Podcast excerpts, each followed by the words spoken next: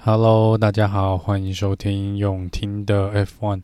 这集是奥地利站的赛后诸葛哦。这场比赛呢比较特别，最终的结果是在赛后的五小时才做决定哦。因为有相当多的车手在比赛的中间呢是超出了赛道的范围，因此大会加班呃，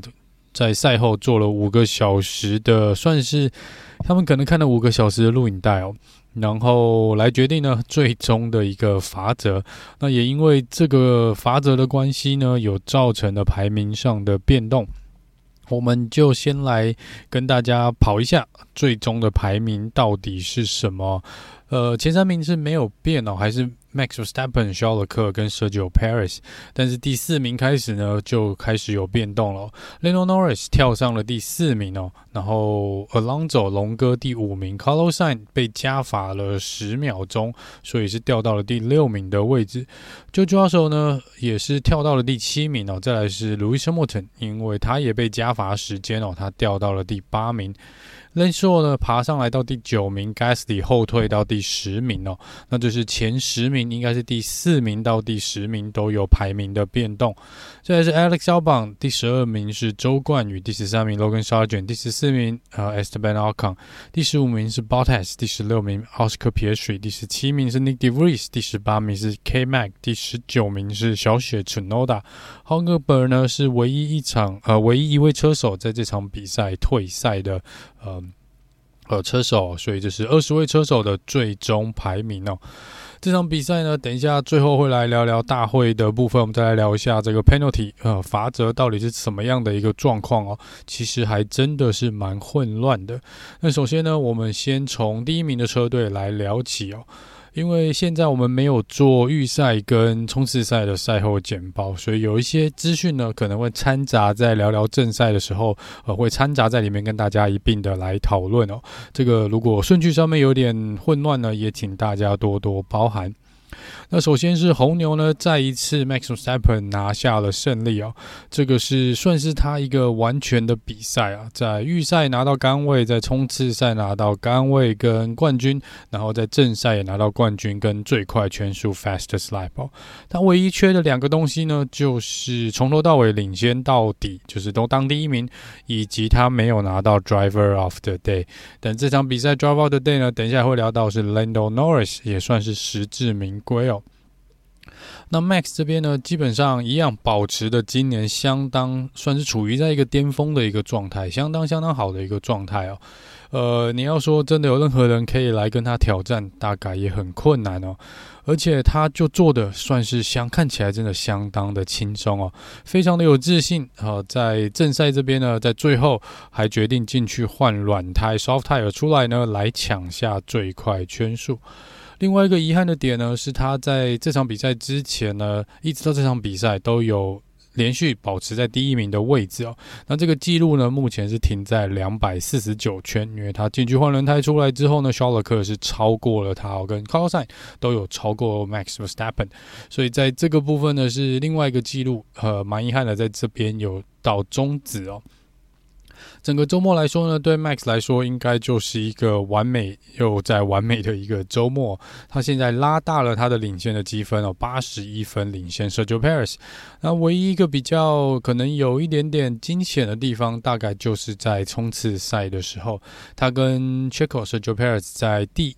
呃，第一圈起跑之后，在第三弯这边哦，有非常接近一次将近要碰到碰撞的一个状况。然后在第四弯呢，这边也是有一个呃，算是互相竞争推挤的一个状况啊。但这个在赛后呢，他们两个跟车队都有跟他们好好谈一下这个状况啊。这个当然不希望一直的发生了，希望接下来不会再发生类似的事情。那这个状况呢，比较特别的是。看起来呢，虽然两边都好像对对方是有一点点不谅解，在当下，呃，Max 觉得 Sergio Perez 硬是把门关了起来哦。那在呃 Sergio Perez 这边呢，他也觉得 Max 是有一点点呃。故意没有减速了，也没有，就是有点故意从内线这边要把它逼出去哦。呃，在这个部分呢，可以分两个部分来看。第一个部分，我想 Max 这边比较生气的地方，应该是进弯前第三弯进弯前哦，在这个直线的位置上面呢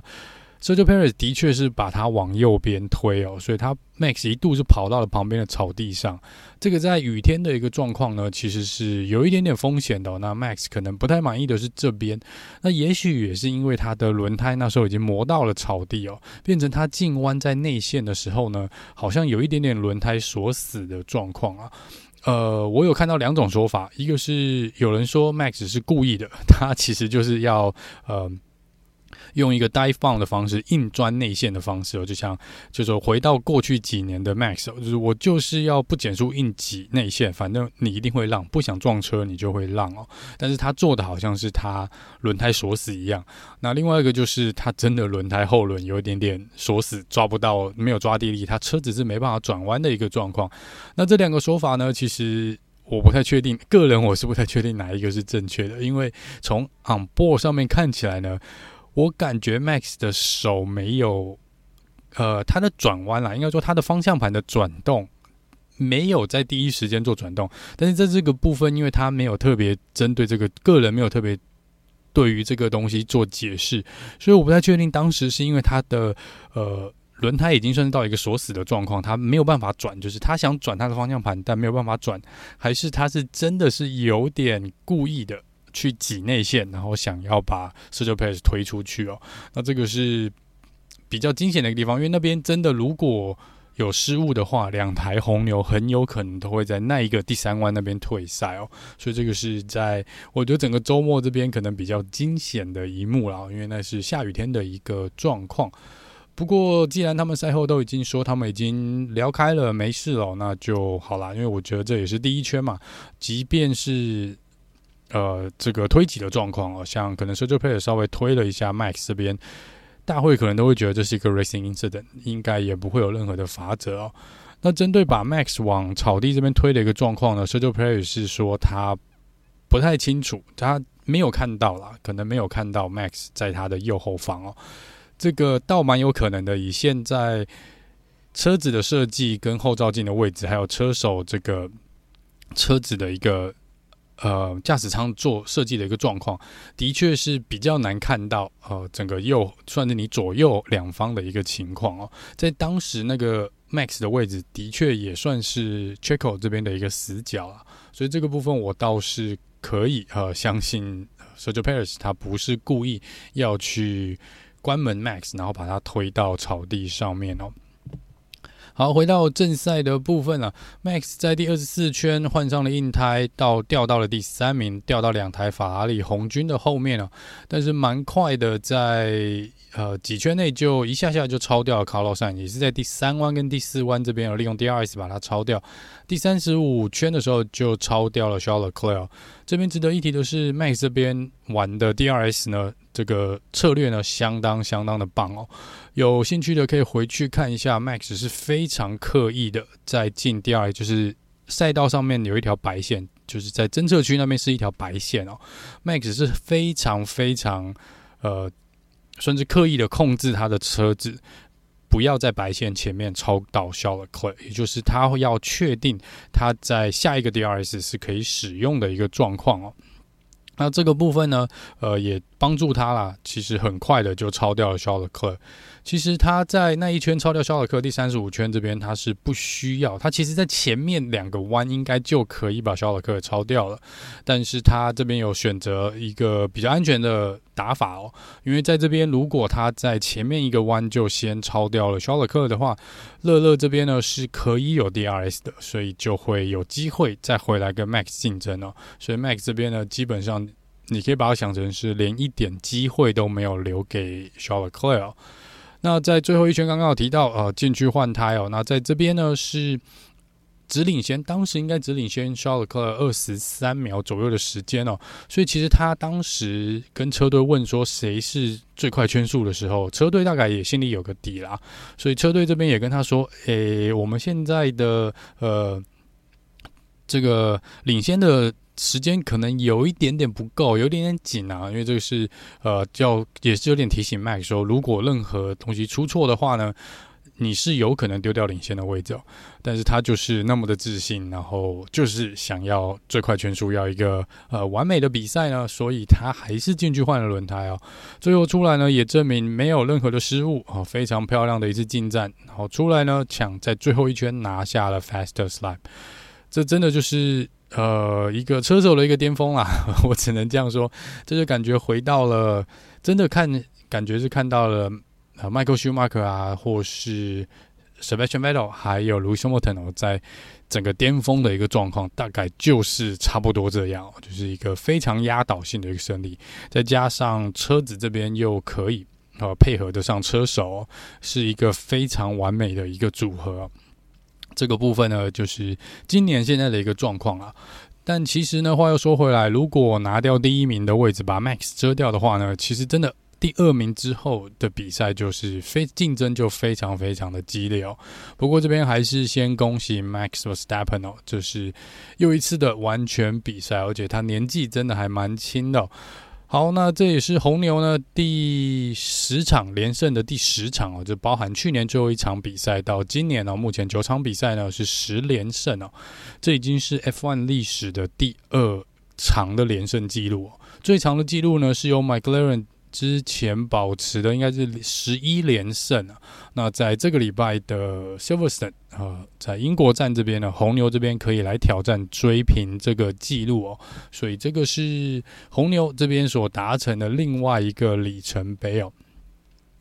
Max 的队友 Sergio Perez 这个周末呢，就不是一样。不是那么好，虽然在正赛这边表现不错，但是他在礼拜三、礼拜四的时候就已经据说是食物中毒了，所以他说他其实有发烧、有呕吐的一个状况。他说，即便在冲刺赛、在预赛冲刺赛，甚至于在正赛当天哦，其实身体都还是相当的不舒服哦，所以整个周末都在生病啊，相当相当的难受。如果是这样子，还能在周日的比赛呢，从后面十几名哦，一路追回来到第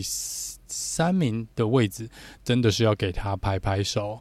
不过在礼拜五的预赛呢，又没有进入 Q3 哦，在 Q1 这边又出事，所以这个部分呢，已经连续四场比赛啊，Sergio Perez 是没有进入 Q3，这个又再次引来了一些人的批评，然后也认为他还是没有办法啊、嗯、担任。很稳定的稳住自己的位置啊，在红牛这边 P two 呃这个第二车手的一个位置，helmy marco 这边倒是没有，这个礼拜倒是没有特别的来讲 SIR PAIR 什么，但是 Christian Horner 在预赛的那一天结束之后呢，是有一点点，我觉得他有一点点不满哦，他有对媒体表示说，这个不是他想要看到的状况哦，就是。比较少见 Cushion Horner 出来讲一些重话，我觉得这个是一点点的警讯了哈。不过我还是认为 Sergio Perez 应该还是会留在红牛啦，他的危险程度呢，应该没有 Nick De Vries 那么大哦。这个是呃，Sergio Perez 是不能说是一个很可能没有达到红牛所给他设定的一个目标，但是以一个第二车手来说，现在的这个状况呢，应该表现还是 OK 啦，加上 Max 这边基本上一个人扛着这个车队哦，如果。因为现在第二名的车队离红牛这边也是差异将近两百分哦，差异蛮远的。Mercedes 也落后蛮多的，所以车队的积分冠军跟车手的冠军这边都不会受到太大影响的状况下呢，容错的空间就会比较大。所以 Sergio Perez 即使犯一些错呢，如果没有影响到红牛这边整体的表现，甚至于没有影响到 Max 这边第一名的一个状况的话。倒是还好啊，但如果现在又回到我们，比如说二零二一哦，或者二零二二，这个可能就比较难说了。当红牛的领先没有那么多的时候，这个就比较高层，可能这边就会比较再不开心一点点哦。那就是 Sergio Perez，他在冲刺赛这边呢，我觉得另外一个警讯是说，在冲刺赛才只跑二十四圈，但他最后虽然拿到第二名的位置，但是他落后他自己的队友二十二秒钟哦。以一个相同车子，又是一个算是今年最强车子的一个状况下呢，这可能也不是红牛内部想看到的一个状况。而且他在中间呢，被 Has 的 Hockenberg 呢挡下来，挡了蛮多圈的。这个又是大家，我当时也是蛮意外的，就是。一个红牛竟然没有办法很顺利的超掉 Hass，而且几乎是等到了 Has 的 Hockenberg 这边自己把自己的轮胎烧光之后呢，Sergio Perez 才算是才比较顺利的超掉了 Hawkenberg，哦，所以这个是比较奇怪的一个地方，大概花了将近一半的时间，十一圈到十二圈左右的时间才超掉了 Hawke，，这个是在冲刺赛这边比较也是比较奇怪的一个状况，然后。那这是 Sergio Perez 的部分，但是如果你说总整体来说呢，还是一个好的结果，因为他在预赛其实跑得很不好嘛，在正赛之后还能追回到第三名的位置哦，已经算是相当的不错了。不过这边要提的是，其实 Sergio Perez 在这场比赛，我觉得红牛的设定也是给他设定要回到第二名的位置哦。那他拿到第三名的位置呢，中间最大的原因应该就是跟 Carlos Sainz 这边缠斗了太久。刚刚有提到，Max 是非常有策略性的，在 DRS 这边，呃，很明确的在白线这边会故意放慢速度，让他不要超掉，呃，前面的肖尔克，来保有 DRS 的使用权哦。那我们看到相反的，在他的队友这边，Sergio Perez Checo 呢，对于 Carlosan 这边，一直到了应该是可能四圈还五圈之后才发现这个问题，因为 Sergio Perez 之前会在比如说第三弯的时候超掉，进 DRS 前超掉了。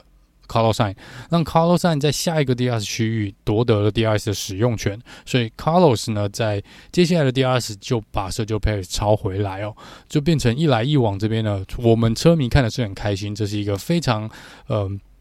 其算是一个非常好看的一个竞争，但是在红牛这边或者 Sergio Perez 这边呢。你其实可以更早的超掉 Carlos 去追击肖尔克，在这边真的浪多浪费了几圈的时间了。那当然，Sergio Perez 可能最后不知道是自己发现还是车队友跟他讲哦，他终于学到了这一个技巧，在这边最后一次呢就。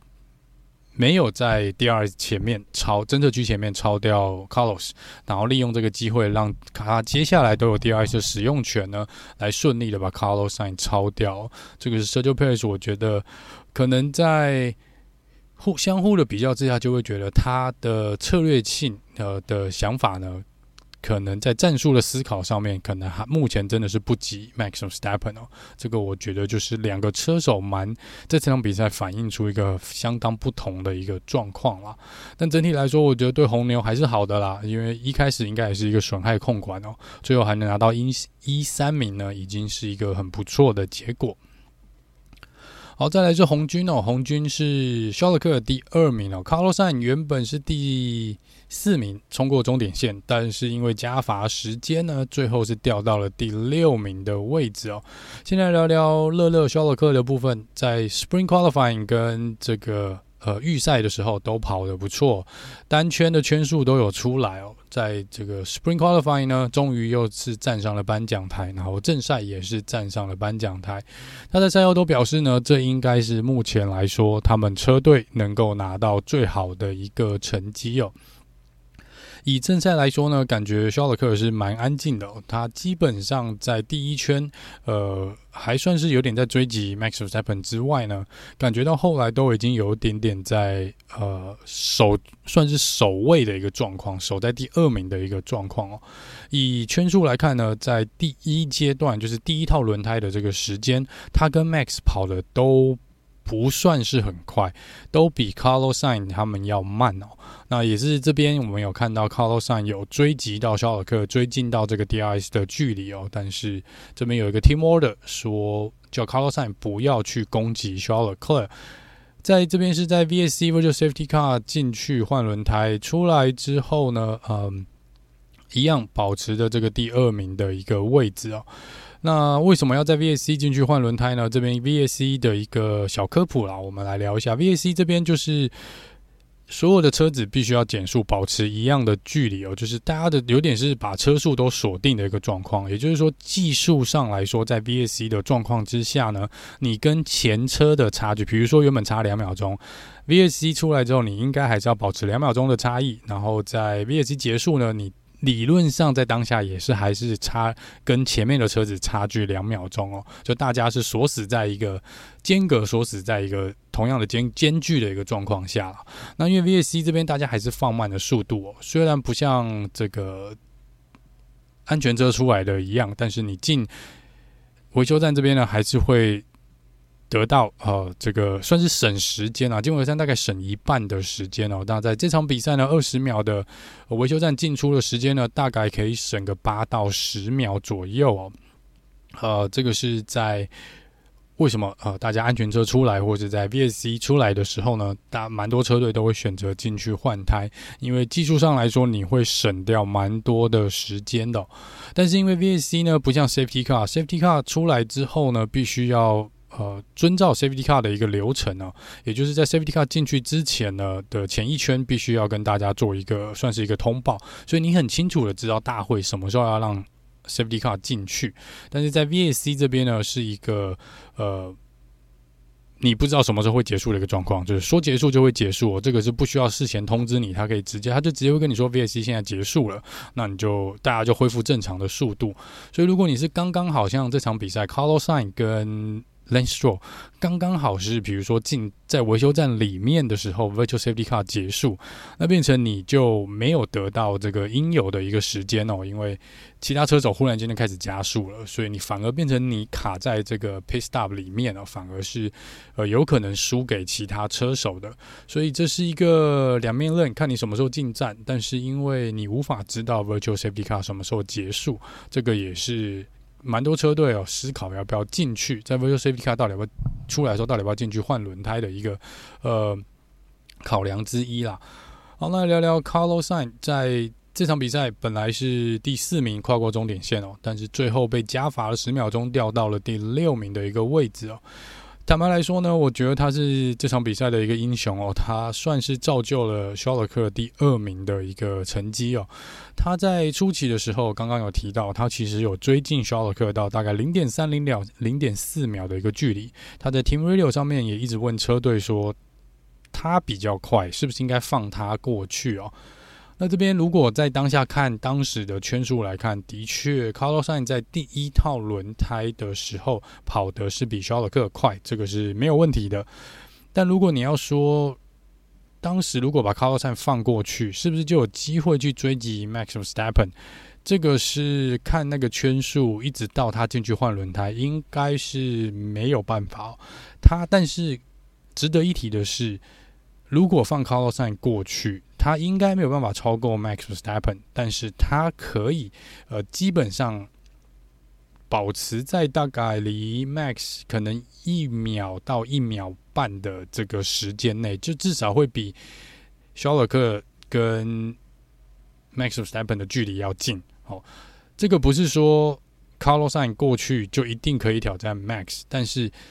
至少我觉得，在策略性来说，不会让红牛过得那么，或是 Max 过得那么轻松，因为差距三秒到四秒，跟差距一秒到一秒半，这个是相当不一样的状况。红牛这边就不会那么有，也许就不会那么有自信的，或是那么轻松的，可以选择他自己想要进站的时间，因为他现在又必须要。担心后面的 Carlos Sainz，因为差距真的，如果当时圈主看起来在第一次进站之前，的确可以保持在一秒、一秒五之内的这个区间的一个状况，甚至于如果 Max 这边有失误的话，或是 Carlos Sainz 再决定冲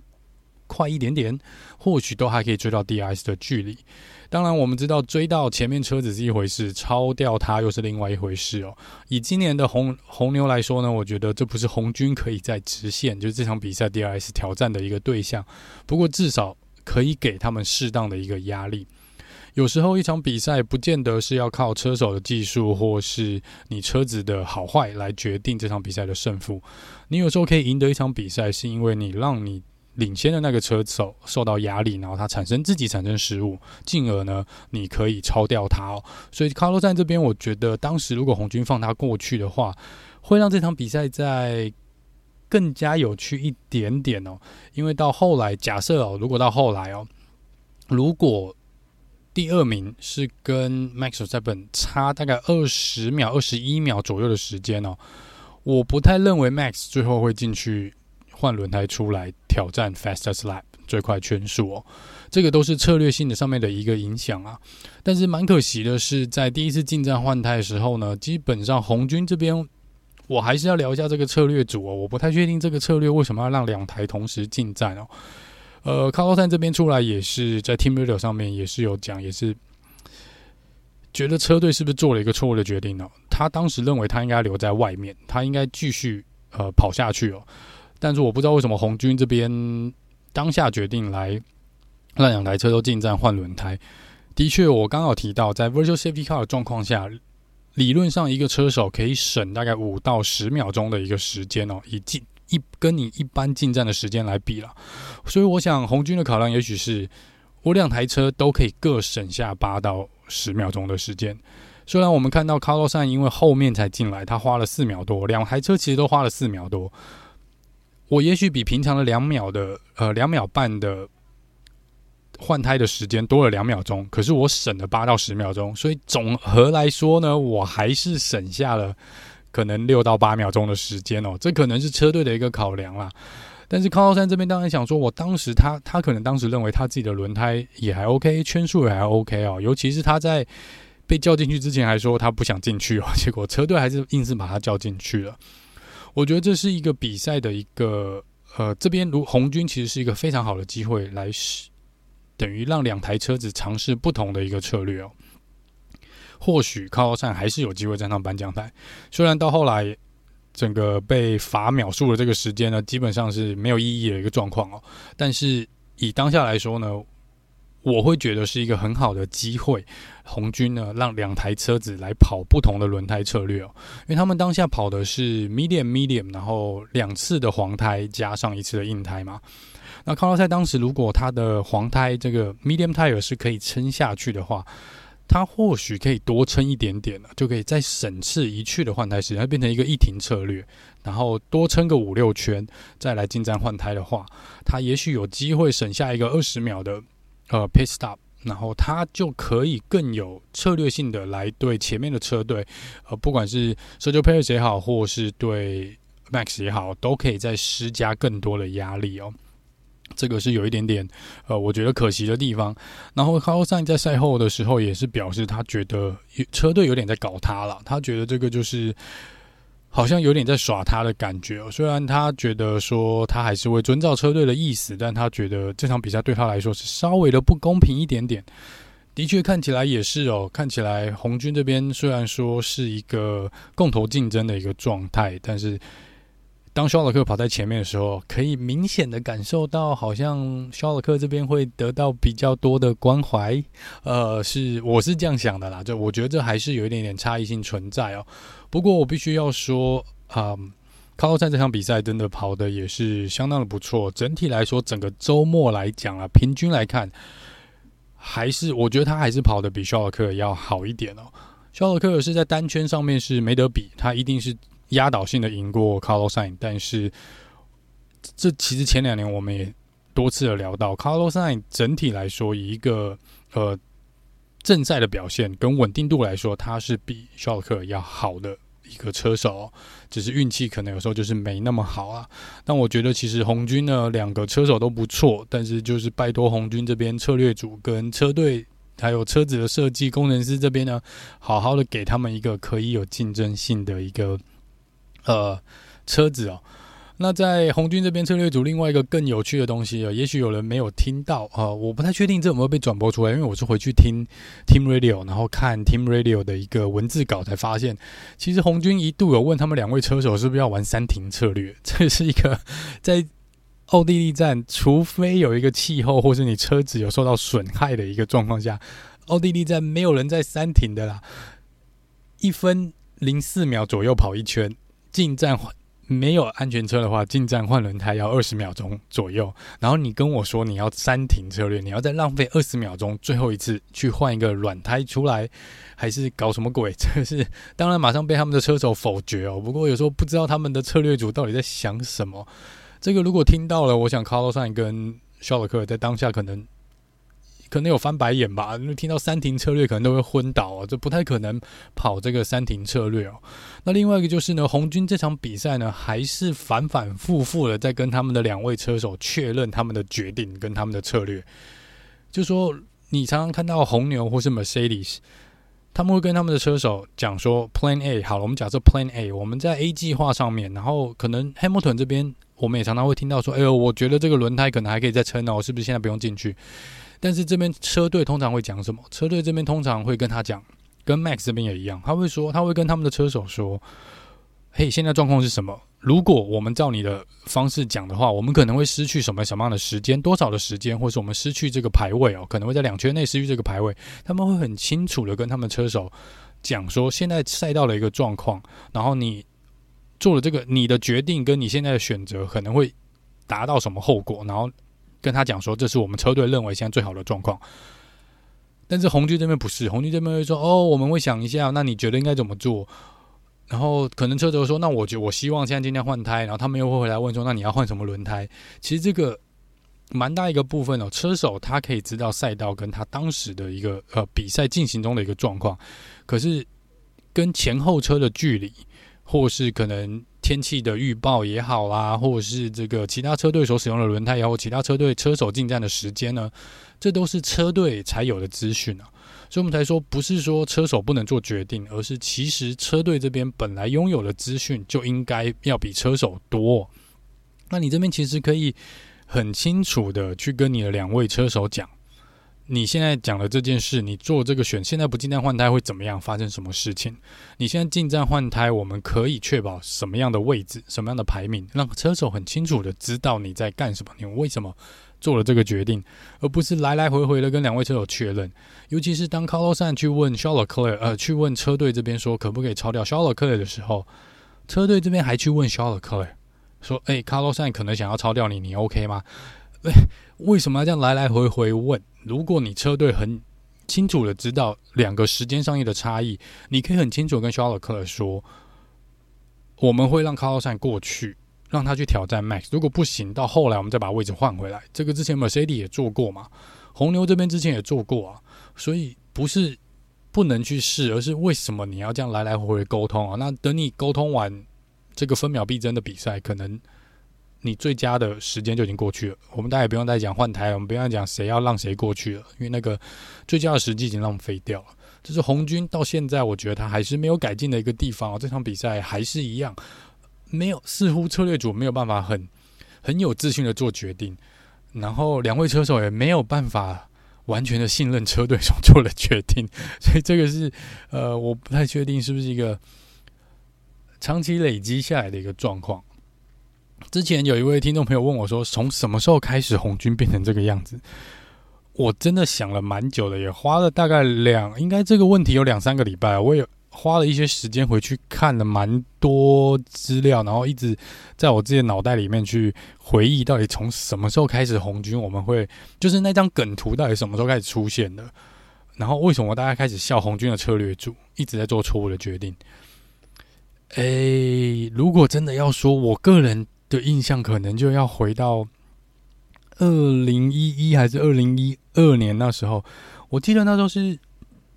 龙哥吧，是龙哥有一次是龙哥，好像本来稳定可以在第一名的位置，然后那场比赛不知道他们脑袋就不知道中了什么邪还是什么，然后最后把他叫进去换了一个进站换胎，然后就把那场胜利丢掉了。那那是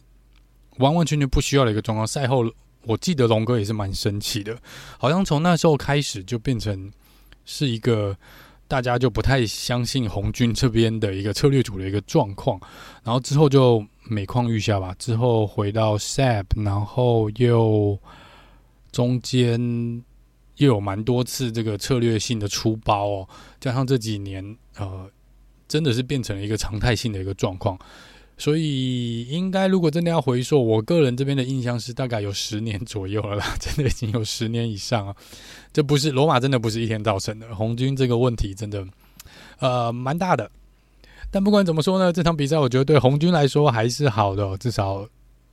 稳定的站上了颁奖台，不管在冲刺赛或是在正赛的部分。那以正赛来说呢，这也是他们第八百场站上颁奖台的一场比赛。我这边恭喜红军哦，这也是另外一个里程碑啊！这应该是所有车队里面最多的啦，哦，站上颁奖台次数最多的一个车队。不过，呃，整体来说，我觉得是还是一个不错的比赛。如果卡洛赛没有被罚那十秒钟掉到第六名呢？这场比赛红军应该是会蛮满意的哦，就应该是有达到他们的目标啦。好，再来是 McLaren Lando Norris，最后是第四名了。原本第五名，最后因为卡洛站被罚，所以他排到了第四名。Driver of the Day Lando Norris 这场比赛的确，我觉得是 Lando 今年以来最好的一个成绩跟最好的一个表现哦。Lando 以往呢，在奥地利就表现得不错。这场比赛在预赛、冲刺赛其实都表现得蛮不错的。只是在冲刺赛这边呢，因为 Max Verstappen 跟 Checo 在第三弯这边的推挤哦，造成了 Lando 这边不得不急刹的一个状况。在当时，Lando 直接摔到了第十名的位置，这是在冲刺赛他运气比较不好的地方啦。在整体来说呢，因为这场比赛只有 Lando 的车子装了重大的升级嘛，就基本上是 Lando 开了一台新的赛车，他的队友奥斯科皮耶许呢，必须要等到这礼拜的英国站才会开到这台新的赛车哦。目前看起来，McLaren 这个升级是有感的，跟 Mercedes 当时一样，呃，首站呢就一战的成名哦。这个部分应该也是 McLaren 今年以来最好的一个成绩啊，差一点点站上颁奖台。如果在嗯。预赛这边再好一点点的话呢，是有机会挑战颁奖台的。McLaren 这场比赛的速度应该是比 Mercedes 跟 Aston Martin 都要快哦。在这边也有跟 Carlos Sain 还有 Lewis Hamilton 有蛮不错的一个竞争跟抢位的一个状况哦，攻守的一个状况也是相，我觉得也是相当精彩的。那 Driver of the Day 实至名归啊，就是 Lando，希望在英国站呢一样可以保持这个。哦，这个表现哦，那希望奥斯卡皮耶许呢升级之后呢，也是可以来抢前十名的这个积分。但他的队友奥斯卡皮耶许最后是在第十六名哦。他一开始有前翼的，有前翼这边有受到损害，所以他在一开始呢，其实比赛起跑没多久，他就认为他的比赛其实已经没救了，因为在前面就往后掉了蛮多排名的。呃，然后整体来说，他说车子开起来。因为他没有开到新车啦，所以他也不知道新车的感觉到底怎样。但看到队友的成绩，他觉得可能还是有差哦。他说他的车子其实速度一直拉不起来，他觉得车子好像可以再跑快一点，但是油门吹下去呢，跟整个呃比赛的圈数来看，他就是没有办法来让圈数跑得更快哦。所以他说这是整场比赛他一直蛮。痛苦跟蛮挣扎的一个点哦，就是车队会跟他说，你需要做出比如说一零五或一零六的这个圈数，但他说他再怎么样去去跑哦，再怎么样去努力哦，他就是可能跑不到车队要求的那个状况。他不太确定是因为车子的问题，还是因为轮胎的一个状况啊，但他就觉得他整场比赛都。呃，一直在想要让车子更快，但是都一直快不起来，就是让他非常非常痛苦的一个点哦。不过整体来说，他也觉得，呃，以资讯的资料的收集跟整个周末的一个状况，他觉得没有意外啊。车队这边有先跟他，可能他们也有开会讨论过这个状况，所以这个部分他倒是说，并不是像预期的那么差，只是整个过程呢，他没有他想象的那么顺利哦，那么顺利。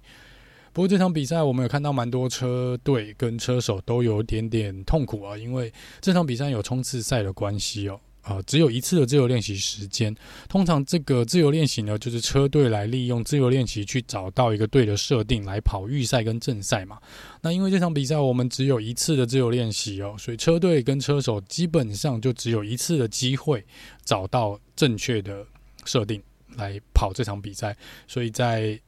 自由练习这边，如果你得到的数据跟你的设定出来的结果是不好的呢，我们就看到预赛跟冲刺赛还有正赛都会受到影响哦。所以有些车手呢，比如像奥斯卡皮耶许或是像 Valtteri Bottas 这些人，他们其实都是设定没搞好哦。可能两台 Mercedes 也是哦，等一下会来聊聊。两台 Mercedes 可能也是因为设定的关系哦，来跑不出他们应有的一个成绩哦，就是这场比赛车队比较头痛的一个地方。那如果你整个抓对了，就会像 Max 他们这样子啊，跑在前面很顺的跑完这场比赛。跟 Lando 这边呢，他们也是算是抓对了这个设定哦，所以在整个正赛跟整个比赛周末的过程呢，都跑得算相当的顺利的。那这是 McLaren 呢，我觉得是蛮大，应该今年进步蛮多的，应该是也算是蛮从赛季初啦进步到现在。呃，他们在赛季的第一场比赛可能是赛道上面最慢的一台车子哦，现在又回到了呃这个中段班的一个位置哦，又但他们的对手应该还是 Alpine，这应该没有改变啊。现在要去挑战前面的几个大车队，甚至于 Aston Martin 跟红军这边，大概都还是有困难。但是这个新的升级空气的套件呢，我觉得空气力学的套件，我觉得是 OK 的，看起来是 OK 的。如果在英国站也能跑出不错的成绩的话呢，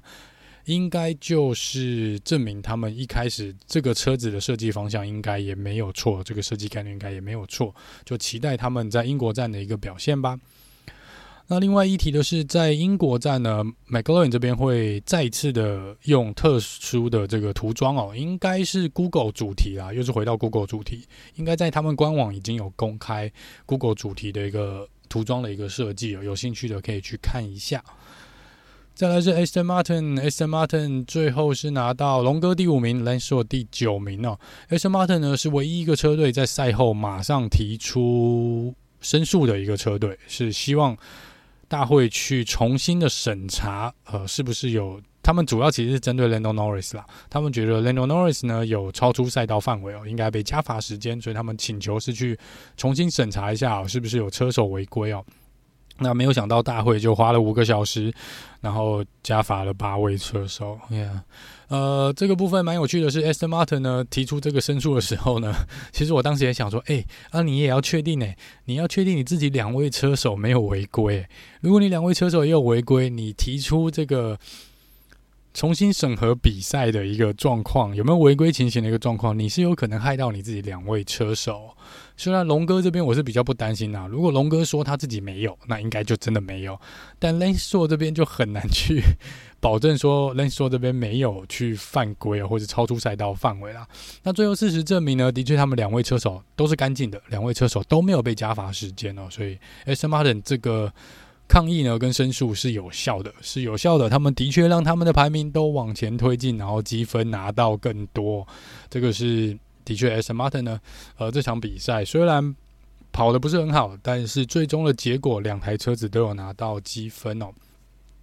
龙哥跟 Lance 呢，在冲刺赛的时候有。这个一前一后嘛，这个最后 Lance 是跑在 Alonso 的前面哦。那在这边呢，有趣的地方是 Lance Stroll 有在 Team r e a l 上面说，拜托，呃，龙有告诉他们，希望他希望车队跟龙哥说，不要对他发动进攻哦。他说，呃，呃，因为下雨的一个状况啦，我们现在这样跑已经很辛苦了，大家就不要任何意外，不要过度竞争哦，我们怕有发生任何的意外，所以就好啦。就是，不过这场比赛。两台车子哦，的确都不尽理想啊，在可能在设定上面也是有问题的哦，所以在这个部分呢，在不管湿的一个状况、下雨天的状况，或是在这个赛道是干的一个状况下，两台车子都没有跑出他们理想中的一个成绩啊。那他们也说，这是设定上面也是有点点问题哦，因为在自由练习一可能也没有完美的掌控所有的设定的一个最佳设定的一个状况啊。但是龙哥是说呢。大概本来预期就是跑在，如果前面车子没有意外了，他们也是认为他们就是大概在第四名左右的位置哦，第四、第五名的位置，所以他觉得这倒没有意外啊。龙哥说，并没有跑得很好，但也没有跑得太糟啦，没有离他们的预期差太远的一个事情啊，所以他说他们。这场比赛试了一个比较跟大家比较不一样，是龙哥是用硬胎来做起跑，但是因为第一次的安全车出来，他本来想说耶赚到了，有安全车，我的硬胎可以撑比较久。但当 Virtual Safety Car 出来的时候呢，状况就改变了，因为那个就是当时不得不进去换胎，那一进去换胎呢，基本上就毁掉他原本的一个计划了。所以在嗯。V i r t u a Safety 卡出来之后呢，龙哥就说他当时是不得不进去了，是提前要进去了，他没有办法，因为这个再不进去，大家都换完新的轮胎出来呢，他没有省到那个时间哦，他是比较吃亏的，所以他当下也是决定进站换胎，但他也承认当时呢，可能这个一停策略就在这边就停下来了，他原本的策略就没有办法执行了，这个是龙哥这边说比较可惜的地方。那另外是 Lance Stroll 呢，在算是跟卡洛山一样，刚刚有提到是在 Virtual Safety Car 底下没有赚到，唯一没有赚到时间的，卡洛山还有赚到一点点。有人说好像还没有到换轮胎的时候，不是才刚进站，，Virtual Safety Car 就结束了。所以在这边人数这边掉了蛮多名次的，一路掉到了第十五名的一个位置，出来就掉到第十五名的位置。所以其实当下如果不进去可能还好一点点哦，以 Lance Stroll 的状况来说，哦，在然后他那他，当然他们当时也说，他们其实应该在 Virtual Safety Car 一出来，他们就应该进去换胎，可是他们没有抓住那个时机点，因此害他们掉了非常多的排位哦，不然最终的结果他们可能可以拿一样跟龙哥这样拿到大概第五名、第六名左右的位置哦。他也是少数车手啊，做了一个三停策略哦，这个是蛮倒霉的啦。他在这个轮胎跟他的。呃，车子的状况呢，是让它比大家至少多停了一次，但至少也有拿到积分哦。以 Aston Martin 来说呢，双两台车子都有拿到积分，也是 OK 的一个状况。再来是他们的另外一个对手是 Mercedes，Mercedes 这场比赛就跟上一场比赛差了相当大哦。各位，如果上一场比赛是天堂，这场比赛应该就是地狱了。这个呃，Mercedes 这场比赛的表现应该设定完全没有抓准哦。那在 George Russell 这边最后是拿到第七名的位置，但他的车子呢一直有液压的问题哦，所以在预赛没有跑得很好。说在正赛这边，他说其实问题。基本上没有完全的解决，他也很担心这个车子又会再次的有问题哦，所以开的也是蛮小心的。我这边要先给 George Russell 拍拍手呢，他是这场比赛唯一两位车手其中一位完完全全没有收到任何的警告跟任何的违规，他是没有超出赛道范围的一位车手。这边给他鼓鼓掌哦，所以这个是非常厉害的一个地方。以这场比赛八位车手。因为超出赛道范围，呃，受到了 time penalty，受到了罚秒的一个状况，然后剩下的这个是十位车手里面都有超出赛道范围，但是没有收到罚则，就是甚至有违规啊，有收到警告。只有 George Russell 跟另外一位是周冠宇，唯一的两位车手，唯二的车手没有收到一次的违规警告，这真的是给他们拍拍手。真的是乖宝宝中的乖宝宝，这场比赛。好，那周抓手呢说预赛的成绩呢，让他们在正赛相当的吃力哦。好，然后这边呢是好像勉强可以跟上 Lando Norris，但是又没有办法很顺利的追上那个 McLaren。他们认为他们这场比赛的速度就是输给 Aston Martin 跟还有 McLaren 还有红军哦。那他们说，他们基本上也是利用这个机会呢，来试试看这个不同轮胎的策略啊。但最后因为也是 Virtual Safety Car 的关系，可能让他们原本的一个计划呢，这个轮胎原本的策略呢是被打乱的。所以 Jojo 手这边说，第七名原本在第七、第八名拿到积分就已经要偷笑了啦。那因为这场比赛，他就觉得是。很辛苦的一场比赛哦，绝对不是他们预想中那么顺利的一场比赛。那在下一场比赛呢，这个终于 Mercedes 会带来他们下一波的重大升级哦，所以再来看看在英国站的主场这边呢，是不是可以拿出更好的表现哦。那 l e n o n o 呃不是 Leno，呃 Lewis Hamilton 这边呢，就状况就可能更他个人大概是非常的一个。呃，失望啊！对这场比赛赛车的设定哦，他说他一直有刹车的问题，也就是说他在进弯跟出弯这个部分呢，他说他非常难拿捏呃刹车的一个时机点哦，也就是刹车的感觉是他抓不到那个感觉，所以他说他很难让他的赛车呢转弯，所以他说他在很多的弯道他都会超出赛道范围，是因为他没有办法很顺利的控制住他的赛车哦，所以这是他。我们常常听在这场比赛听过蛮多，在 Team Radio 上面他抱怨这个车子相当难开哦。那也是我们蛮少见的听到 Toto Wolff 呃很直接的出来讲说，跟有点就是感觉 Toto Wolff 好像有点有点说，拜托你不要再念了，就是我知道车子很烂，但是够了，不要再讲了哦。这是比较少看到的一个状况。那有人就说，哎，不喜欢 Hamilton 的车迷朋友们可能会觉得，哈，你看他又在抱怨了，一直都在抱怨抱怨。因为他在这场比赛是比较少数的车手的 Team Radio 被拿来转播的，被播放出来的。那当时是因为 Lewis Hamilton 已经收到了 Black and White 的黑白旗的一个警告，也就是说他已经超出赛道范围三次了。那这在第十二圈哦，所以其实是蛮早的一个状况。那 Lewis Hamilton 这边不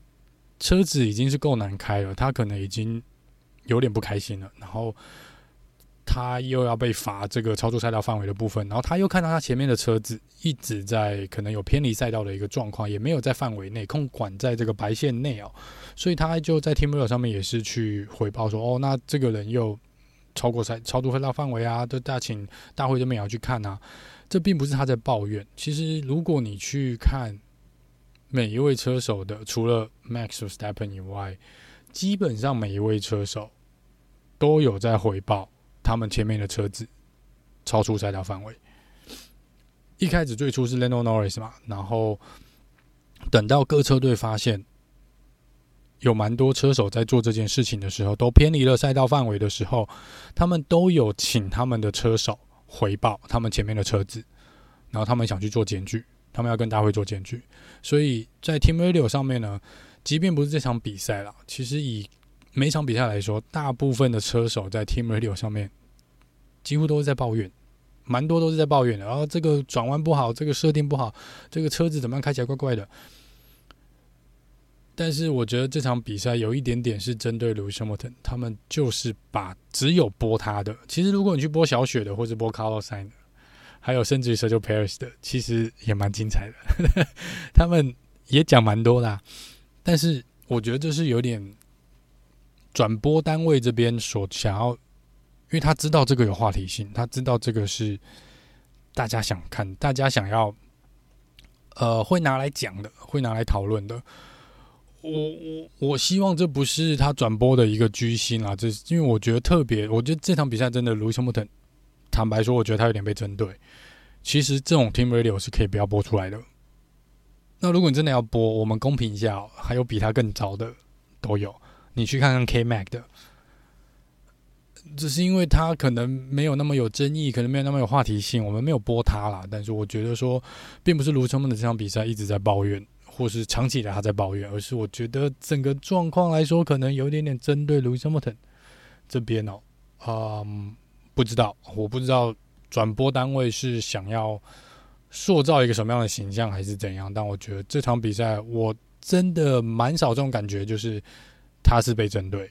但我这场比赛他就是被针对。虽然说车子真的有问题，虽然说他当下可能心情真的很糟，但是实在没有必要把他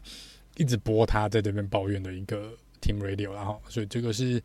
当然，我们也很希望能够一直听到 Team Radio。这其实是真的让比赛，我觉得身为车迷可能会更想要看到这些东西来吃瓜嘛，就是看这个八卦，或是呃，我们想要写流程和也好，什么什么事情的，但是。公平一点啊！这个我觉得是这场比赛，我替 Hamilton 这边做一下抱抱不平一下。这个我觉得他这场比赛有点被针对。好，那这场比赛我们也知道他开的相当的辛苦啊。这场比赛赛车的设定完全不是他想要的。他说他这场比赛跟上场比赛差异性实在转变太大。这场比赛是车子是非常非常难开的啊，刹车抓不准，抓不准设计，进弯出弯的角度他都拿捏得非常痛苦哦。所以这场比赛最终的结果，他觉得是一场比赛他可以。赶快忘掉了，然后赶快希望在英国站这边呢能够反转一个结果，希望在英国站有个好的成绩。那这个是呃 Mercedes 的部分，Mercedes 的部分，这个是算是其中一个车队在自由练习的时候可能没有把嗯赛车的设定搞对的一个车队，是让整个周末都蛮痛苦的。这是 Mercedes 的部分，再来是 Alpine。Gasly 第十名，他也是因为被加罚了时间哦，往排位往后推，不然应该是原本他应该是第九名，是不是？嗯，Gasly 是说他赛后是表示这场比赛的结果应该就是他们能达到最好的结果啦。如果前面四个车队不出事的话，他们大概 Alpine 就是在这个位置。那他说，虽然说很开心能够回到这个前十名哦，拿到积分，但是他说还是有一个蛮大的进步空间了哈。那这个也是其中一位车手被罚的，八位车手里面被罚超出赛道范围被罚时间的车手哦。但再怎么样呢，都没有他的队友厉害。Esteban Ocon 先给他鼓鼓掌哦，三十秒钟就是大会五个小时之后决定加罚。Esteban c o n 三十秒钟的 time penalty，呃，他在这边，我看大会的违规记录是他违规了十八次。我等一下会来跟大家讲一下这三十秒怎么来的，但是我自己觉得奇怪，因为我去翻，我花了一点点时间去翻大会的规则，没有看到，就是这个呃超出赛道范围的这个罚则是蛮奇妙的，感觉是大会这边自己创造出了一个罚则系统，因为在规则里面那个很厚的那本书里面，我没有看到明确的说，我如果是累犯。我一直超出赛道范围，要罚几秒钟。书里面没有讲，书里面好像只有说三次是一个 black and white，但是没有说三次之后要怎么罚，更别说等一下我会来聊大会这边到底为什么会有这个很奇妙的计算方式。总之呢，Esteban Ocon 在这边犯规了十八次，被罚了三十五秒以上吧？是不是时间？因为他还有一次是在，他还有另外一个犯规违违规是在换轮胎的时候。他是 unsafe release，他出来的时候差点撞到 Logan Sargent，所以在这边又被罚了一次哦。所以他在这场比赛打破了大会单场比赛最多违规的记录。但是这十八不是十八次，十八次是有点违规，但是真正被罚的这个犯规来说呢，大概是五次吧。那他是上一次的记录保持人，应该是他自己，在今年稍早的巴库，应该是还是巴巴林站，巴林站，他被罚了四次，好像四次，三次的违规，然后加一次在 Pay Lane 是不是没有？就是车队有违规，反正就是记录保存是他啦，就是他目前是 F1 里面单场比赛可以犯规最多次的一位车手，先给他拍拍手，这个记录其实不好破。蛮不好打破的，蛮不好打破的。好，那他在第一圈的时候跟小雪 Yuki Tsunoda 这边发生了碰撞啊，然后他说在这边车子就有受到一些损害啊，所以在呃一开始呢车。指的速度就已经掉了，因为整个车子已经受到了影响。好了，开起来正就是车子会开起来比较晃一点点哦。那之后加上这个罚时，这个被罚的部分呢，他说整场比赛基本上就拜拜了。尤其在当下，当然还没被罚三十秒啊。他说在维修站那是差点撞到 Logan Sargeant 被罚的时候，他就知道这场比赛大概就没有了，就没有了。所以最后是没有拿到积分，最后是排在第十四名的位置哦。但是加罚三十秒真的是蛮夸张的一个 一个情况啊！到底是要违规多少次？好，然后再来我们看一下，接下来聊的是 Williams，因为 Alex Albon 第十一名，他的队友 Logan 沙卷第十三名啊。Albon 这边说呢，嗯，这场比赛完完全全如他们预期哦，他们本来就认为前面四大车队就跟 Alpin 一样，只要红牛、红军。Mercedes 跟 Aston Martin 没有出任何意外的状况下，他们本来就比较难拿到前十名的位置，更别说还有 McLaren 跟 Alpine 排在他们前面哦。但是以车子的状况来说呢，他觉得是有达到他们所设定的目标，第十一名已经是非常好的一个成绩哦。然后他说，其实这场比赛也再次展，他觉得也有展现出他们 Williams 在直线赛道的一个强项的速度啦。只是这一场比赛我们没有看到 DRS 的火车哦，蛮可惜的。但他是说，嗯，整场比赛的成绩来说呢，他们一直在第十三名。呃，左右最糟就是掉到第十三名。以摇榜来说，整场比赛最糟就是掉到第十三名。那最好一度跑到第七名的位置哦。他觉得他们车队赛后觉得这个是蛮不错的一个区间哦，代表他们的速度是有的，只是可能还是要看一下运气大神哦，能不能让前面的车子呃有一些是意外，他们就可以再去捡个一些积分回来。那他的队友 Logan Sargeant 呢，这也是非常漂亮的一场比赛，这应该是他呃。今年 F1 新人从第一站跑到现在最好的一场比赛的成果，跑到了第十三名的位置。那虽然他还没有拿到积分，但是因为他这场比赛排在第十三名，他的最佳成绩已经比 Nick De Vries 要好，所以他现在在总排名上面呢是排在第十九名的位置。他之前是在第二十名，现在。跳了一名，虽然积分都还是零哦，但是是因为最好的单场比赛的最佳成绩已经是赢过 Nick De Vries，所以他的成绩现在跳到第十九名。罗根山的这场比赛呢，嗯，也是说跑得相当的顺哦，他觉得是，呃，怎么讲呢？他感觉就这场比赛就是感觉非常的不错，车子的反应也让他很满意哦。虽然说没有办法去争取积分啊，但是至少这场比赛他很顺利的缩短了跟 Alex 小榜的一个距离，也很稳定的呢跑在这个呃车队要求在的一个位置哦。因为他之前都是跑在十五名之后哦，这个是这场比赛来说呢，他整体来说包含策略跟策略的执行啊，换胎的时机点，还有呃。前面几圈呢，车队有拜托他不要再去可能跟其他车子缠斗，或者尽量不要让车子受到损害哦。他说他都有做到这些车队要求的。然后后面要在控管轮胎磨损的一个状况呢，也是控管的不错，所以他整个周末呢是一个非常好的一个状态啊。虽然是第十三名，但我还是要给 Logan Sargeant 拍拍手，这是非常漂亮的一场比赛，非常漂亮的一场比赛。好，那这个是 Williams 的部分啊。那车队这边也是反映说，虽然没有拿到积分，但他们认为两位车手都已经达到他们这场比赛所设定的目标，设定目标，所以没有前十名，蛮可惜的。但是在车队的整体的呃目标设定上面，他们认为他们还是在往前推进，朝他们的目标往前推进啊。他们希望呃接下来还是可以每一场比赛有一点点的进步，一点点一点点的进步就好哦。好，那再来是 Alpha Romeo。Alpha Romeo 是周冠宇第十二名，Bottas 第十五名哦。那周冠宇刚刚有提到，他是唯二的一位车手呢，没有完完全全没有违规，没有超出白线一次，七十一圈里面没有超出白线一次，就跟彼彼手一样，还是给他拍拍手。在一开始起跑蛮不错的，但是 Alpha 今年就我不知道怎么评评论 Alpha Romeo，因为今年就是。预赛好像勉勉强强可以，但是正赛就好像 Has 一样，在正赛是完全拿不出速度。某种程度上来说，我觉得他们的稳定度是比 Has 还要来差一点点的。那两台车子也是说，周冠宇跟包太子都说，完完全全拉不出速度。嗯，他们说也很奇妙，可能是设定的问题，可能是因为这个赛道的特性的关系哦，他们就是跑不出他们想要的圈数。这也是蛮奇妙的，可能就是，呃，这个赛道就不适合 Alpha Romeo，但是因为前面几场比赛看起来也是类似的一个状况啊。那周冠宇运气不好的是呢，他在车子的部分是有一个这个安全帽的防护贴呢，是有卡在他的刹车孔的这个位置哦。他必须进站的时候，必须要花一点点时间把这一片这个塑胶片从。刹车孔卡住的这个地方，把它拉出来。他说：“那当时已经有点过热的一个状况，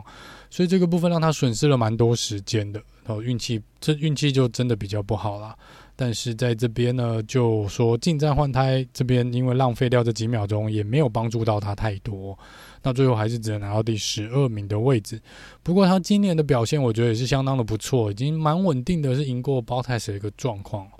那波波这今年呢，感觉是他可能。”进 F1，我觉得是最糟糕的一两年哦。今年的状况真的蛮不好的。撇开车子的性能不谈哦，他个人的稳定度今年看起来也是不佳的。在这场比赛呢，在第一圈就发生了碰撞，是小雪那个连带效应哦。那前翼就受到了损害，那基本上在第一圈又受到前翼的损害，必须要进站换胎。除了毁掉他们原本的轮胎策略以外呢，因为换前翼的时间又特别的长。所以在这场比赛，包太子说第一圈就知道这场比赛又会开得很辛苦。最后只有拿到第十五名的位置。Alfa Romeo 可能真的要去了解一下，到底为什么拿不出这个速度，真的蛮奇妙的。真的，他们真的蛮奇妙的。呃，至少 Haas 这边呢，可能知道是轮胎耗损的问题，但是 Alpha 这边同样用 Ferrari 引擎的话，不知道问题到底出在哪里哈。这个是比较奇怪的一个地方。再来是，我看一下，再来是，再来应该是 AlphaTauri，因为 Nick De Vries 是第十七名，然后 Tsunoda 是第十九名哦。AlphaTauri，那除那，我们先聊聊 Nick De Vries 好了。Nick De Vries 这场比赛拿到第十七名，虽然是第十七名，但我还是要说这场比赛他开的算不错了啦。这场比赛至少赢过呃小雪这边哦，是。以今年的比赛从第一场到现在，我觉得这场比赛也是 Nick De Vries 开的比较好的一场比赛啊。但是在因为在预赛是跑在算是倒数一二名的位置，所以车队就决定了干脆就让他从 P l a n 来做起跑，然后在礼拜六的时候去调整呃预赛之后去调整车子的设定了，去违等于是刻意违规啦，让他从最后一名来从 pit lane 维修站这边来做起跑。那在运气比较不好的是，他们原本的策略就是要在第十一、十二圈左右换轮胎。可是好运气不好的是，他一换完进站换轮胎出来，马上 Safety Car 就出来了。这个小雪这边带出了安全车，所以在这边他的策略在第一次就受到了蛮大的影响。之后跟 K Mac 这边的竞争呢，在第六弯这边呢，有把 K Mac 推出赛道，有点硬把它挤出去了，所以这边被判了一个五秒钟的罚时哦。然后这边在 penalty point 这边被罚了两分哦，哦，因为这个是一个不应该把车手推出赛道的范围啊，不应该把人家硬挤出去了，这个是没什么好讲的。然后之后又的，我看他被判罚，他也有被罚时间，所以超出赛道范围超过三次，所以他最后被加罚了五秒钟，被加罚好像被加罚了五秒钟，没有被加罚了十秒钟，所以他超出赛道范围。至少两次，诶，被罚了十五秒，哦，五秒加十秒，所以他应该是至少超出赛道范围五次。等一下再来聊这个计算公式，是蛮奇妙的一个计算公式。好了，那是 Nyck de Vries，我觉得至少赢过小雪算是不错了。虽然小雪这边有点是他自己造成的，在第一圈发生的碰撞，也是让前翼这边受到损害，提前进站换这个前翼哦，加上。后来呢，也是因为超出赛道范围啊，被罚了十五秒钟，被罚了十五秒钟，所以后来也是没有拿到好的成绩哦。那在第一圈落后太多的状况下呢，要追击也是蛮。蛮辛苦的。那小雪说她不太确定，我这边看到赛后是还没有特别的一个报道，但小雪说她认为在第一圈的碰撞，除了前翼受到损害以外呢，应该有一些碎片也是使她的底盘这边受到了一些损伤哦，所以她觉得整个车子的平衡开起来就已经完全不对了，从第一圈开那个碰撞开始啊，所以这就是小雪的这场比赛哦，是在第一圈应该就结束了。再来是 Haas 车队 K m a 第十八名，他的队友 Hockenberg 是退赛。那 K m a 这边呢，第十八名没有，我没有太多的笔记啦，大概就是跟 Nyck de Vries 这边发生的一个小插曲哦。那之后也是被罚了五秒钟，好，超出赛道范围，大概就是这样。呃，以预赛来说，单圈的圈数还是有，但是正赛 Haas 还是拿不出一个能够跑完。全程的一个速度哦，感觉他们的轮胎磨损真的是莫名其妙的快。我们在冲刺赛也看到 Hulkenberg 的轮胎大概十圈就挂了，大概不到十圈就挂了，所以这个部分可能也是 Haas 这边需要去找到解答的一个地方。那他们当然有说这场比赛他们是利用机会来做一个测试，把它当做一个测试，呃，来比哦。但是不知道他们有没有拿到他们想要的一个。收集的这些资讯哦，不知道是不是可以帮助他们在可能轮胎的磨损上面来改善这个状况。不然目前看起来，他们两台车在正赛，即便有速度，但是预赛跑了再怎么前面，但正赛这边轮胎真的死得太磨得太快了啊！这个没有办法，轮胎好像没几圈都没有抓地力，让速度整个掉下来哦，所以让他们一直没有办法很顺利的，呃，从预好的预赛成绩把它。转换成一个好的正赛的成绩哦，这个是 h a s 车队今年可能最大的问题所在哦。那 Hulkenberg 这边呢，在冲刺赛拿到第六名的位置，有进账三分，但是正赛呢，引擎烧掉了，所以退赛。呃，这个也是运气不好的一个地方哦。但是所有的重点应该都，因为既然他正赛退退赛了，所以重点应该是放在冲刺赛的部分。一度一开始第一圈就冲到第二名的位置。那这预赛第三名，然后冲到第二名的位置，甚至于挡下的时候就 play 挡了将近十一、十二圈左右。以霍根博来说，是相当精彩的一场防守战哦。呃，但就是没有办法站到颁奖台，唉。这个诅咒不知道会到什么时候哦。那也因为 Hulkenberg 今年很强势的一个表现呢，Has 车队基本上本来就有表达说可能会跟他续约的一个可能。那因为现在要进入暑假了，我们车手市场应该有可能开始热络起来哦。那 Hulkenberg 在前几天也表示说，可能有其他车队在接接洽他喽。这个不知道是哪个车队啦，但是看起来是有其他车队对 Hulkenberg 也是蛮有兴趣的。但是真的拜托给他谁都好，让他在退休前可以站上颁奖台就好了，拜托拜托。好，这是 Hulkenberg Has 的这场比赛。好，那我们最后来聊一下大会这边跟这个 track limit，就是这场比赛造成有一点点让这场比赛，本来这场比赛真的蛮精彩的，因为各车手除了第一名以外，呃，第二名之后其实有蛮多竞争的一个状况，也是蛮精彩的，这个互相超车的一个情形哦。我觉得这场比赛的。精彩度有是有，但是又被有一点点被这么多的呃这个赛道范围的规定，这个法则呢给有点打泼了一点点冷水的感觉哦。那好，我们简单来说呢，这个 track limit 这个法则就是这个规定就是我们赛道左右两侧都有一条白线，实体的白线，那这就是画出了赛道的范围，也就是车手跟车子。就是只能在这两条线中间，如果你四个轮胎都超出这条白线，那就会被记，就算违规。那以往的规定是你违规三次就会被挥 black and white flag，就是黑白旗，就是警告你说你已经违规三次了。之后呢，就会开始受受到处罚哦。那我刚刚有提到比较有趣的是，好像没有一个明文规定说这个处罚是要罚多少秒。那我们大概之前。我也不知道从什么时候开始，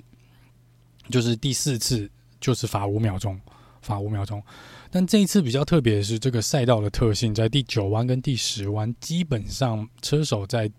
整个周末都有超出赛道范围的一个状况。那其实，在赛前的一个车手会议里面，跟大会跟官方这边的一个会议里面，他们就有提到说，这会是个问题哦，你们要不要做些什么，或者你们干脆这场比赛。不要管我们，就是不要抓啦，不要抓超出赛道，因为很难呐，在这个高速的赛道上面，然后用那么高速过弯的一个状况，很难去控制哦，很难去控制。但是当然，大会这边没有做任何的改变，也没有说他们不抓哦，但就还是过去了。但是其实我要强调的是，从一开始双方都知道会有这个问题，但是没有人。去做任何的改变，在比赛前都没有人做任何的改变了。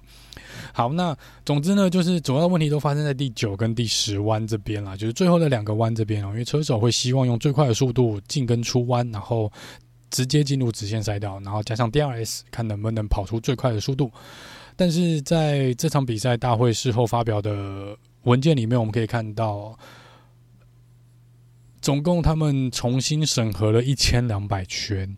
所以这场比赛只有七十一圈，然后二十乘以二十位车手，所以我数学没有算错的话，就是一千四百二十圈是我们全部能跑的圈数。我们撇开豪格文没有完赛，所以在一千四百圈左右的一个圈数里面，有一千两百圈大会需要来做审核。在这中间有一千两百圈有车手违规。OK，好，最后呢，在一千两百圈。呃，他们有认为有违规的一个状况呢，总共发现了五十七个确定的违规，其中 SM Arcon 包办了十八次，给他拍拍手。好，这是呃大会最后公告的一个资讯里面所得到的一个结果啊，就是所以他们花了五个小时，因为他们必须要去看一千两百圈的，基本上看完整场比赛。好，那这边就等下聊聊知道了几个问题哦。呃，感觉他们是用人力在。看这个状况，也就是说，他们可能是一开始啦。我觉得大会的态度是，没有人回报，除非很明显，不然我就不想管。但偏偏我们就听到，就是有各车手都在反映这个状况嘛。然后我们可以听到 Lando Norris 的 Team Radio 在讲 Lewis Hamilton，哦，你看他又来了，哦，又来了，哦，其实还是有，就说他每个弯每一圈都在偏离赛道范围内，所以大会这边开始查了。那大会开始查了之后呢，速度没办法那么快。然后当他们丢出了开始给车手警告的时候，就像我刚刚稍早有提到了，车队也发现，嘿，如果我去检举我前面的车手，那当然可以让我的排名往前啊，会增加我这边得到积分的一个机会。所以就开始陆陆续续有非常多的检举，车队开始跟大会这边回报，哎，谁谁谁又在哪一个弯超出赛道范围哦。我印象中没有记错的话，在第当卢伊丘莫特拿到 Black and White Flag 的时候，呃，那时候是第十十二圈，他拿到 Black and White。flag 就黑白棋，然后在下一次好像第十六圈是第一次有人被罚五秒钟哦，但是在第十六圈的时候呢，其实大会那时候还在看第十一跟第十二圈违规的一个情况，所以那时候其实你已经知道大会已经落后了，他们已经落后四圈，至少四圈以上，那更别说到后来哦，基本上是已经不太可能了。那如果你是用人力去肉眼去看的一个状况，那很明显的感觉大会人力不足嘛。哦，人力不足，他们最后还得花五个小时才能看完所有的违规，然后来决定要罚，来来决定罚多少时间。这是一个很吊诡。我们就之前我们一直讲到，我们希望不要在赛后才来影响比赛的一个结果嘛。那这场比赛感觉就是大会可能一开始有点偷懒的心态，然后。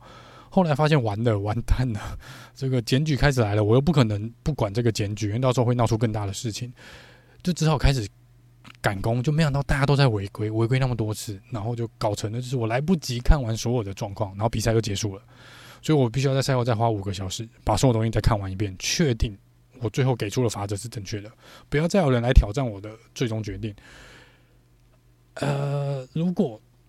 你要罚这个东西。你就要呃确保说，尤其这个赛道啊，这个赛道，尤其就像刚刚讲的，在比赛前就已经知道会有这个状况，然后你没有做任何的准备，明年这场比赛可能会有很一些改变，但是呃这场比赛真的有一点点大会这边，我觉得有点点人力不足的一个状况。那如果你什么都要用肉眼，呃，我先讲一下大会这边怎么判哦。呃，首先，他们当然在第九跟第十弯这边是前后进弯跟出弯这边那条白线那边都有一个摄影机，然后在赛道的旁边，就是围栏的后面，都还有工作人员用肉眼跟望远镜哦，在看车手有没有超出赛道，所以这边有两个机制，然后还有这个转播的空拍的画面啊，跟其他角度的一个摄影的画面，还有车手的 onboard camera 之类的。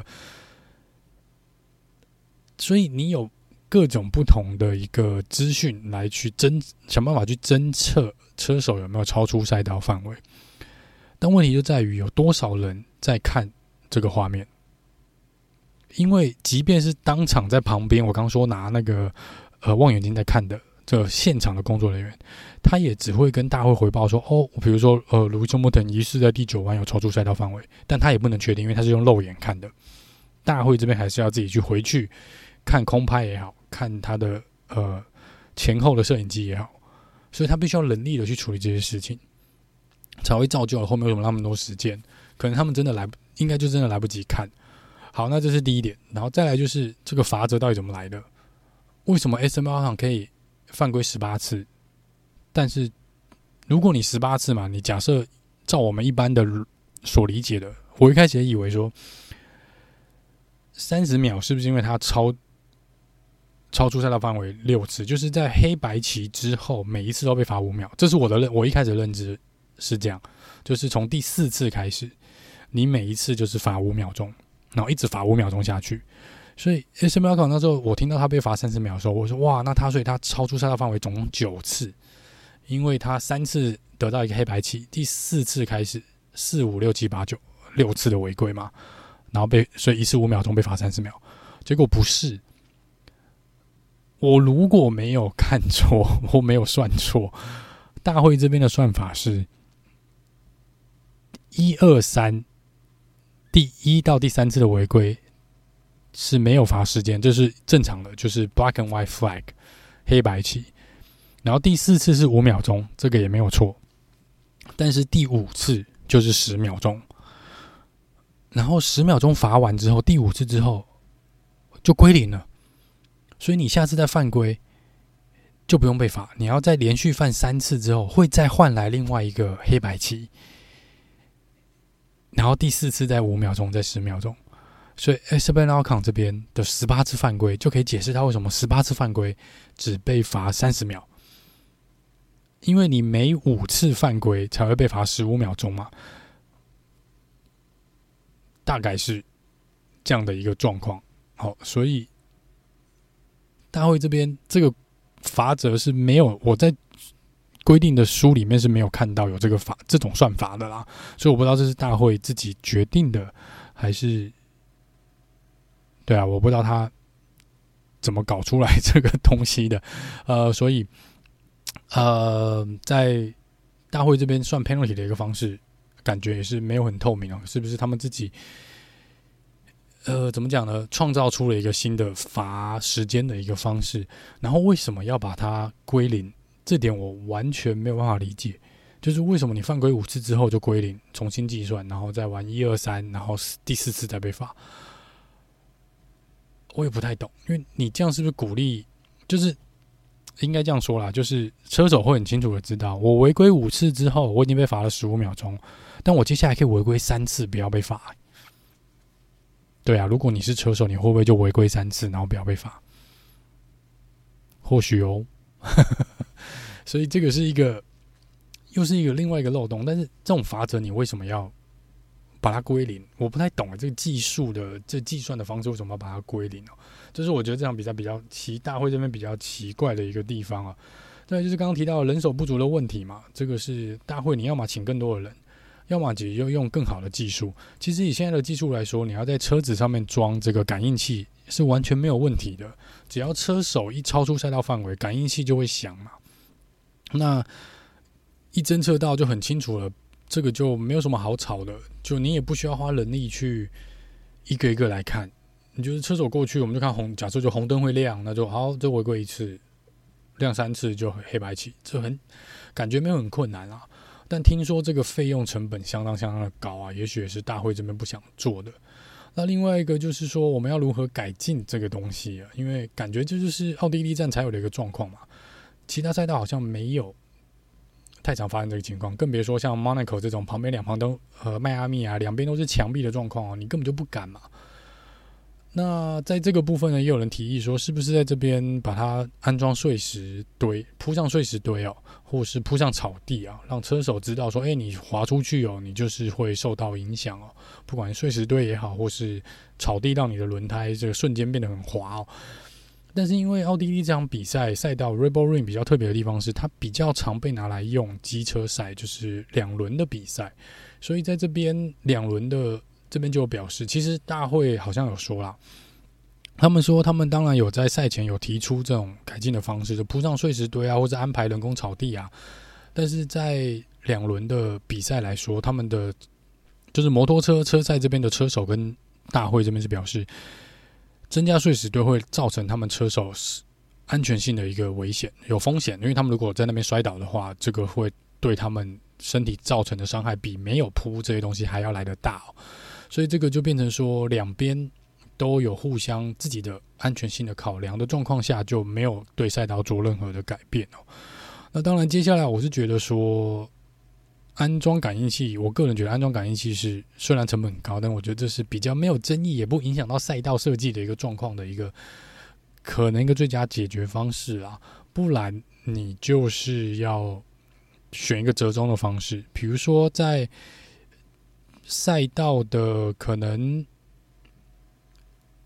呃，怎么讲？嗯，就是在白线的边边维持原本的一个状况，但是再往。就因为车车，我们知道今年 F1 车子比较宽嘛，那如果你超出赛道范围，四个轮子都出去的话，那你是不是在大概一半车身距离的地方开始安装碎石堆或是草地？这样子就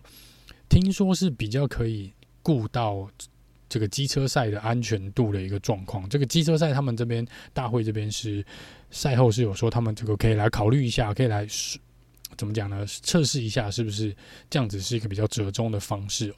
但看起来呢，明年大概我们回到奥地利的时候，应该会针对这件事情做一些改变。然后，那针对很多车手跟车队这边说，干脆就不要有这个规定嘛，把赛道范围拿掉。我不认为大会在这边有做任何不对的事情，他们唯一做不好的地方是，他们来不及在适当的时间内审核完所有的违规。但是这个规定已经在这边很久了，只是。以前可能没有很严格的执行，那大会从去年开始就说我们会严格的执行这个东西。那你车手既然知道这个规定，那你为什么做不到？我们很明显的看到九九手跟周冠宇，还有另外十位车十位车手是没有被罚时间的。也许那十位车手也有违规，超出赛道一两次，但他们没有违，他们没有被罚时间，他们不是一个惯犯，他们没有一直犯这个错误。既然有车手可以做到，甚至于做到一次都不用被罚，那为什么你其他车手不行？我觉得说不过去。就规定就是规定，大家都是一样的规定，这个是蛮，而且规定已经蛮久了。就是你也知道，然后去年同样的赛道没有这个问题耶，因为去年的车子底盘离这个车高是比较低的，今年因为车高往上调了，所以大家比较呃觉得过弯，我可以比较安心的。过弯，因为不会磨到我的底盘，我可以更快速的过弯。去年还有臀跳的问题，车子上下晃动，他们比较不敢去，因为怕转弯的时候对这个底盘磨损过大。但因为今年车子比较高，大家就这样玩。你看在冲刺赛的时候，也几乎没有人被三时间啊，没有人被罚啊，因为下雨天大家会开的比较保守嘛。那你为什么在正赛的时候不能开比较保守？然后事后被罚了之后再来说啊，这太扯了吧？那丢了那么多，有八位车手被罚，然后五十七次的违规，太扯了。跟大会，我觉得这跟大会一点关系都没有。这边车手跟车队自己要去了解，这就是规定，这是白纸黑字版的规定的。你们之前也同意的规定啊，所以在赛道范围这已经很久了，白线就不要超过。而且既然有车手做得到。大家就应该做得到，所以被罚，我真的觉得也没有冤枉你们，你们就是该被罚哦。所以这个我就比较不同意，比如说 Christian Horner 啊，或是 Toto Wolff 这边觉得这是这是一个笑话，这我觉得这不是一个笑话，呃，笑话应该是你们没有办法，出自车手这边，像 Max Verstappen 也觉得这是一个笑话，Lewis Hamilton 也觉得这没有必要，这罚太多了，莫名其妙，是甚至还有人说，你为什么不让他们好好的比赛？没有啊，这。不是好好的比赛啊，这是本来就在的规定啊。那大会前几年没有严格执行一些规定，不代表他们这规定是不好的。那如果我没有画这两条白线，就随你开嘛，大家都来切西瓜，大家就随意的转弯，我们都用更高的速度转弯，没有问题啊。我们都不要管赛道的呃规范，会有这个规范在，就是安全性考量，就是要界定一个赛道的范围嘛。所以我不知道为什么车手要来抗议这些事情，或是这个呃车队的呃老板这边要来抗议这些事情。我敢保证，如果在第九弯跟第十弯，像 Monaco 或者迈阿密这边放一个水泥墙在那边，你看有没有人？或是像加拿大 World of Champions，我就放在那边，我两旁都是草地，我看你们有没有车手会在那第九跟第十弯选择。把车子晃出那条白线，基本上你就不敢，就不敢。好，这个是个人对这个赛道范围的一个看法了。因为我觉得这个规定没有错啊，就在那边大会来严格执行这个，我觉得也没有错。唯一做不好的就是他们真的没有办法在第一时间看完所有的违规，然后车手这边也觉得，嗯，没差，我就侥幸的一个态度，不要被罚嘛。结果造成了这一次。非常莫名其妙的一个呃一个状况啊！但再次强调，有十二位车手没有受到罚秒的一个状况，有两位车手完完全全没有超出过白线过一次，七十一圈没有一次，所以这是可以做得到，车手是可以控制的，车手是可以控制的，但是就蛮遗憾的啦，最后还是造成了一个蛮莫名其妙的一个状况，在赛后的。五个小时之后 才有正式的一个比赛的结果。然后另外一个消息是，至少这个赛道呢已经跟 F1 这边续约到二零三零年了，所以你还有接下来大概七年的时间，我们来好好的想要怎么改进这个赛道，好，了怎么改进这个赛道。那这是这场比赛我觉得美中不足的一个地方了，不然这场比赛其实是蛮精彩的，其实是蛮精彩的。好，那这是这集呃奥地利站。的一个赛后诸葛的部分，最后呢，就来跟大家报告一下最新的一个车手排名跟车队排名的部分。Max s t e p p e n 呢拉开到了八十一分的领先哦，这个两百二十九分。我记得是，如果算的没有错的话呢，他可以从现在英国站开始放暑假，一路放到荷兰站再回来，他都还是第一名的位置。就是他可以放假，接下来的三场比赛都可以不要比。他回来，他还是在第一名的位置。就也就是说，即便 Sergio Perez 赢得接下来的每一场比赛呢，他都还是没有办法超越 Max Verstappen。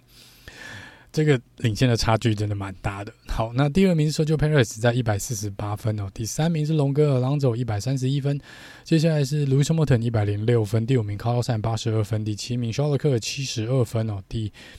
呃六名是哎第七名是 George Russell 也是七十二分，在第八名 Lance Stroll 四十四分，第九名 Ocon 三十一 l e n o Norris 在第十名二十四分 l e n o Norris 呢这场比赛进账了十二分哦，一次呢就。拿到了现在一半的积分，真的是给他拍拍手。在这 Gasly 是十六分，Nico Hulkenberg 九分，这个 Alex 小榜是有七分啦。那呃 p i e s t r 是五分哦，然后 b o t a s 也是五分，周冠宇四分，Tsunoda 两分，K-Max 是两分，然后 Logan Sargent 跟 Nick De Vries 两个都还没有得到积分哦。那在这个车队排名的部分。，Rebel 这边拉出了一百九十九分的距离喽，三百七十七分对上了第二名 Mercedes 的一百七十八分，再来是 Aston Martin 一百七十五分，这 Ferrari 一百五十四分，第五名开始就差距蛮大的，第五名 Alpine 四十七分，McLaren 二十九分，第七名是 Haas 十一分，Alfa Romeo 还有九分呢，William 七分跟 AlphaTauri 两分，那这个是目前车队排名的部分。好，那这就是奥地利站之后的一个车手车队排名的结果。那这个礼拜我们有英国站哦，所以在未来的一两天内呢，也会跟大家带来英国站的一个赛前简报。那我们就下次见喽，拜拜。